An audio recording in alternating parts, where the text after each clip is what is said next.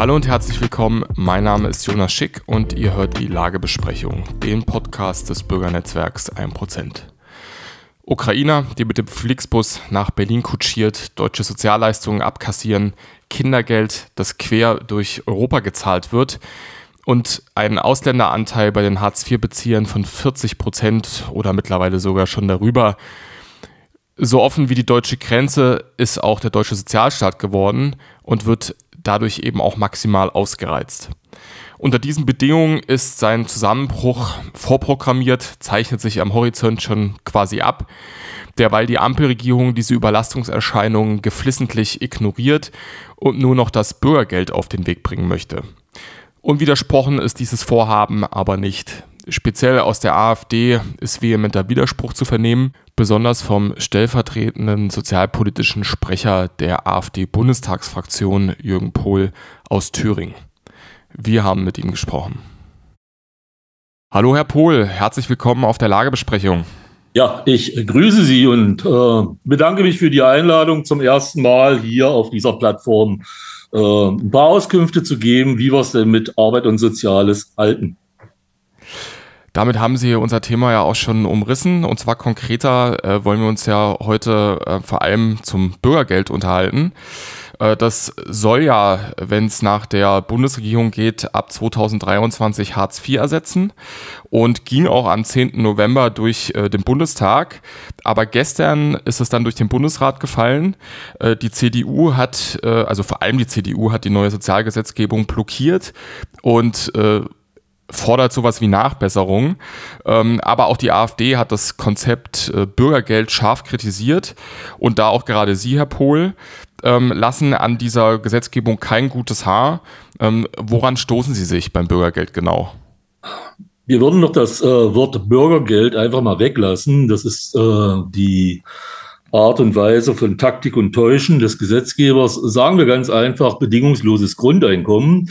Das heißt, jeder Bürger soll jetzt in Deutschland Anspruch haben auf ein Einkommen, äh, was er bedingungslos erhalten soll. Und dieses Einkommen beträgt dann knapp über 500 Euro plus Wohnung plus äh, sonstiger Kosten. Und ich meine, äh, das ist der falsche Ansatz. Sie sprechen jetzt von einem verkappten Grundeinkommen. Woran machen Sie das fest? Also, weil ähm, also nach Gesetzesentwurf soll dieses Geld ja nur an Bedürftige ähm, vergeben werden. Ja, na, das ist ganz einfach. Ähm, wir haben es eigentlich jetzt schon. Wenn Sie uns betrachten, mal die Zahlen vom Hartz IV, wir haben 900.000 Langzeitarbeitslose, wir haben 800.000 Empfänger, die länger als zehn Jahre sich der Arbeit verweigern, äh, dann ist das mit dem Bürgergeld schon nicht mehr so neu äh, oder mit dem bedingungslosen Grundeinkommen. Jetzt wird es nur offiziell und anerkannt äh, dass man sechs Monate überhaupt nichts machen muss. Und ich sage auch, äh, danach wird es nicht viel besser werden. Denn äh, wenn man die Praxis in den Jobcentern sieht, äh, dass dort keinerlei Kontrolle mehr stattfindet, dass äh, einfach eine Anmeldung stattfindet, eine Bekanntgabe der IBAN und dann keine Vorladung mehr erfolgen, keine Vermittlung mehr erfolgen, sondern einfach nur noch das Geld überwiesen wird, ja, dann haben wir eigentlich nur eine Namensänderung und die notwendige Aufstockung, also die Anpassung der Leistung an die Inflation. Ähm, das Problem ist, wir werden in Deutschland immer dekadenter, immer weniger Arbeitnehmer schaffen den Wohlstand, den man dann irgendwie an Arbeitsunwillige verteilen will. Und ich meine, das führt in die Sackgasse. Das hat schon in ganz anderen Weltreichen in die Sackgasse geführt. Äh, also sagen Sie, dass diese Deklarierung als Bedürftige äh, so, ein, so ein vorgeschobenes Wort ist, womit man eigentlich nur kaschieren will, dass derjenige, der eine Anmeldung stellt, eigentlich auch zeitgleich bedürftig ist? Ja, also genauso ist das. Sie müssen ja sehen, äh, ich habe mich mit, mit Leitern von Jobcentern unterhalten, äh, die sagen, also es gibt zwei verschiedene äh, Kreise, äh, Wirtschaftskreise in Deutschland oder Sozialkreise in Deutschland, die Kunden beim Jobcenter sind. Einerseits in den Großstädten, da habe ich einen sehr starken Anteil an schwarzarbeitender Bevölkerung, die sich mit ähm, vermeintlichen 450-Euro-Jobs der Vermittlung entzieht und für die Großfamilie dann schon mehrere tausend Euro Leistung abfasst. Und hier in der ländlichen Region ist es dann nicht der hohe Ausländeranteil, sondern hier habe ich den Anteil der Totalverweigerer, äh, die dann in Familiendynastien äh, Vater, Mutter, Oma, Kind äh, dann beim Anwalt auflaufen und äh, sich das Lebensziel gesetzt haben, in ihrem Leben nicht mehr arbeiten zu wollen. Das nimmt zu. Und Besteht jetzt dann eigentlich der konkrete Unterschied zwischen Bürgergeld und Hartz IV darin, dass der Leistungssatz erhöht wird und ähm, sagen wir mal, die, die, die Hürden noch weiter erniedrigt, also niedriger gesetzt werden, um es zu bekommen? Richtig. Äh, das heißt, die reine Anmeldung reicht aus. Äh, mittlerweile haben wir Bürgergeld, zum Beispiel Vermögensgrenze von 60.000 Euro pro Mann und Nase. Das heißt, Sie dürfen 60.000 Euro auf dem Konto haben, um Sozialhilfe zu beziehen. Äh, das ist schon ganz schön krass, sage ich jetzt mal. Ähm, die Frage des eigenen Wohnraums, Eigentumswohnung und Einfamilienhaus wird völlig anders betrachtet. Also die Schwellen sinken noch weiter nach unten. Aber ich sage jetzt schon, Hartz IV, wir hatten keine Kontrollen mehr. Die ganzen Kontrolleinrichtungen in den Jobcentern sind mehr oder weniger zu rein Proforma-Anstalten degradiert worden. Das sind vier, fünf Leute die sich mehrere Monate vorher ankündigen müssen, dass sie eine Kontrolle durchführen. Nicht, dass es dann heißt, unser ukrainische Flüchtling ist gar nicht in Deutschland, sondern müsste dann erst extra äh, aus der Ukraine wieder anreisen. Und das ist eben das Problem, was wir haben, dass dieses System noch weniger Kontrolle erfahren soll, als es jetzt in Hartz IV schon hat. Sie haben jetzt schon diese äh, Karenzzeit, äh, die beim Bürgergeld existieren soll, erwähnt, nämlich zwei Jahre sind dafür vorgesehen. In denen werden dann nicht mal mehr die Wohnungskosten auf Verhältnismäßigkeit geprüft, weil eigentlich äh, soll es ja dem Immobilienmarkt, dem lokalen, ähm, verhältnismäßig angepasst sein, wie auch immer dann die Verhältnismäßigkeit seitens der Stellen definiert wird. Das ist ja nochmal eine andere Diskussionsebene. Aber trotzdem soll ja so eine Verhältnismäßigkeitsprüfung dann stattfinden. Aber erst nach zwei Jahren ist, ist dann das Bürgergeld am Ende, auch gerade in der aktuellen Situation, ähm, nicht eine perfekte Überwinterungsoption für die steigenden Energiekosten? Nee. Also wenn ich jetzt zum Beispiel eine 150 Quadratmeter Wohnung zu zweit habe und äh, dann könnte ich ja einfach Bürgergeld beantragen und erstmal für zwei Jahre alles äh, bezahlt bekommen.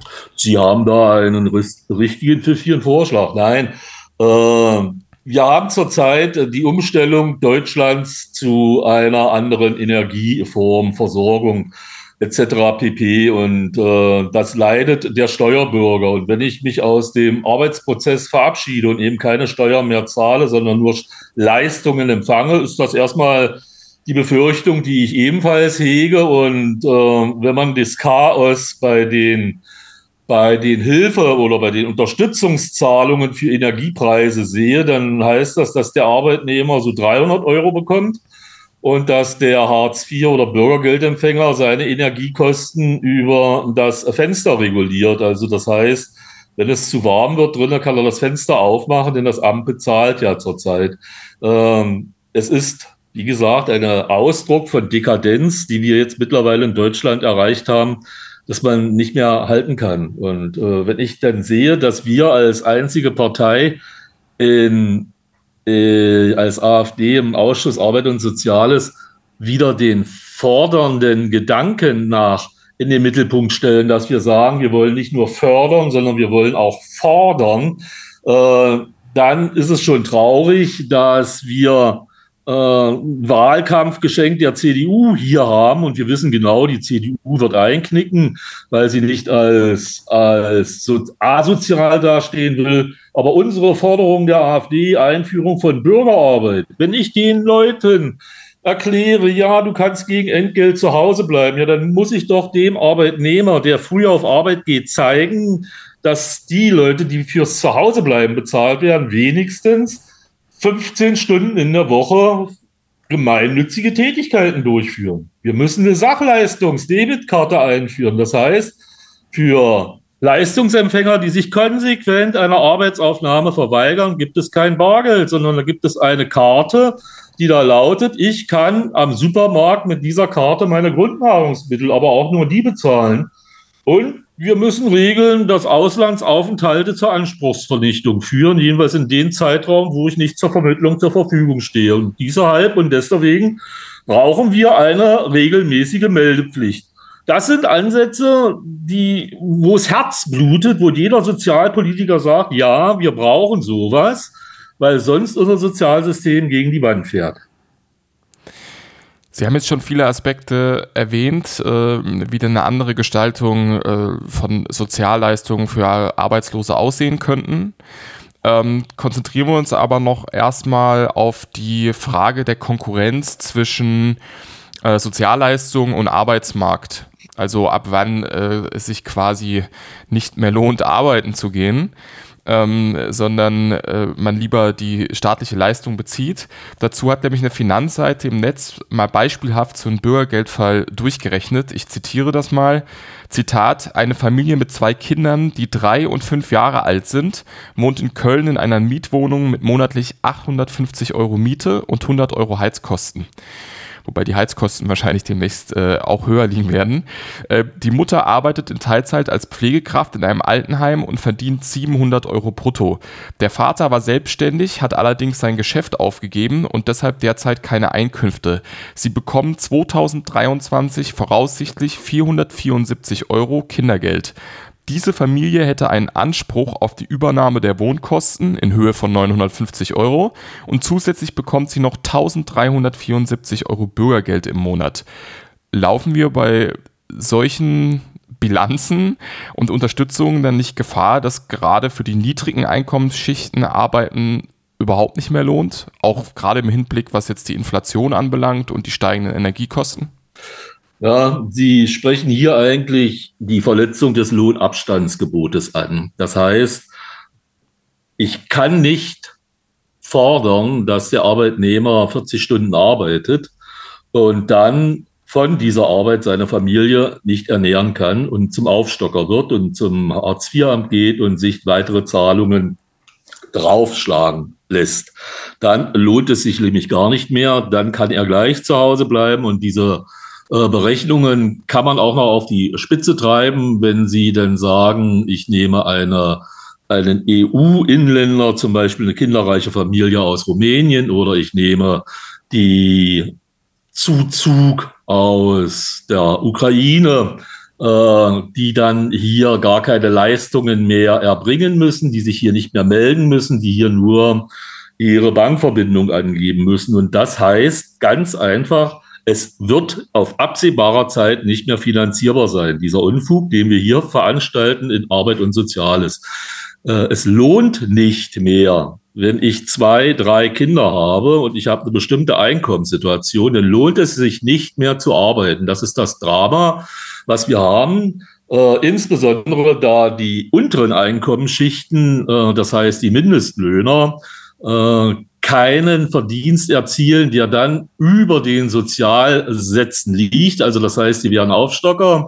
Diese Mindestlöhner verdienen auch keine Rente, äh, die oberhalb der Armutsrente liegt, also oberhalb der Sozialhilfeleistung. Das heißt, auch als Rentner sind sie dann noch auf staatliche Unterstützung angewiesen. Also so wie derzeit die Konzepte gestrickt sind, fahren sie zwangsläufig gegen die Wand. Anders kann man das nicht bezeichnen. Wirkt da der Mechanismus, den Sie jetzt indirekt auch schon angesprochen haben und der auch im Bürgergeld ganz klar enthalten ist, nämlich dass schon alleine der Wohnsitz in Deutschland reicht, um es zu beziehen? Also dass man nicht die deutsche Staatsbürgerschaft dafür braucht, der soziale, ja, der Sozialstaat dadurch keine nationale Begrenzung mehr hat, auch gerade was die Frage der Einzahler und äh, ja, der Einzahler an, äh, anbelangt. Ähm, ist das wie so ein Katalysator, der dann eigentlich am Ende noch mehr äh, den Sozialstaat ähm, aus den Fugen haut? Also sehen wir uns dann am Ende mit dem Bürgergeld nicht vom totalen Ausverkauf dieses Sozialstaates? Es ist ja nicht nur das Bürgergeld. Äh, das ist jetzt ein Anlass, um diese Diskussion zu führen, beziehungsweise den Finger in die Wunde zu legen. Wir haben verschiedenste Sozialleistungen, wie zum Beispiel das Kindergeld. Äh, warum initiiere ich das Kindergeld nicht und zahle Kindergeld für nicht in Deutschland lebende Kinder in das EU-Ausland? Ist mir völlig unklar. Wenn ich in, wenn ich in einem Land wie zum Beispiel Rumänien wohne mit einer relativ geringen Lohneinkommen, durchschnittlichem Einkommen, lohnt es sich schon für vier, fünf Kinder Kindergeld zu bekommen. Äh, ich kann damit eine ganze Familie ernähren, ohne dass da unten eine Wertschöpfung stattfindet, sondern hier viel fließen nur die Mittel ab. Genau das Gleiche, die Wohnsitznahmen nur in Deutschland für das Bürgergeld. Äh, wir haben leider die Tendenz, äh, das ist auch der CDU ja schon aufgefallen, dass wir einen Sozialtourismus haben. Das heißt, dass wir fiktive Meldeadressen hier in Deutschland haben, die dann die dann dazu ausgenutzt werden, um Leistungen in Anspruch zu nehmen, obwohl man sich gar nicht vor Ort befindet. Das wird dadurch noch unterstützt, dass wir ja keine Grenzkontrollen mehr durchführen wollen, dass wir also gar nicht wissen, wer sich bei uns aufhält und warum er sich bei uns aufhält, obwohl das hochgradig spannend wäre. Aber ich sage Ihnen, solange die Busse aus Berlin in die Richtung der Ukraine auf Monate hin ausverkauft sind, solange muss der Vorwurf erhalten bleiben, dass hier ein Sozialtourismus stattfindet.